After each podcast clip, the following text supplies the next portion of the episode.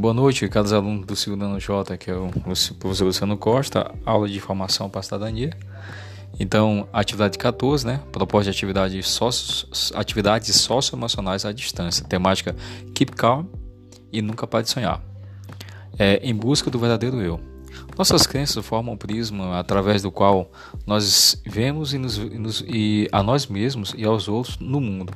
Por exemplo, o mais provável é que você veja a imagem de um vaso no formato parecido com a urna grega. Porém, olhe de novo. Você consegue ver também a imagem de duas faces brancas? Ambas as imagens estão lá, mas o que nossa mente nos diz, o que as nossas mentes, a nossa mente nos diz, é que devemos esperar ver formas que nossos olhos possam ver. Sua suposição sobre o que está lá, formato que você vê? Será esse formato realmente que você vê? Texto de acolhida. É preciso ter esperança, mas ter esperança do verbo esperançar, porque tem gente que tem esperança do verbo esperar.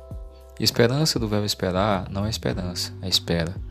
Esperançar é se levantar, esperançar é ir atrás, esperançar é construir, esperançar é não desistir, esperançar é levar adiante, Esper, esperançar é, é juntar-se com outros para fazer, fazer de outro jeito.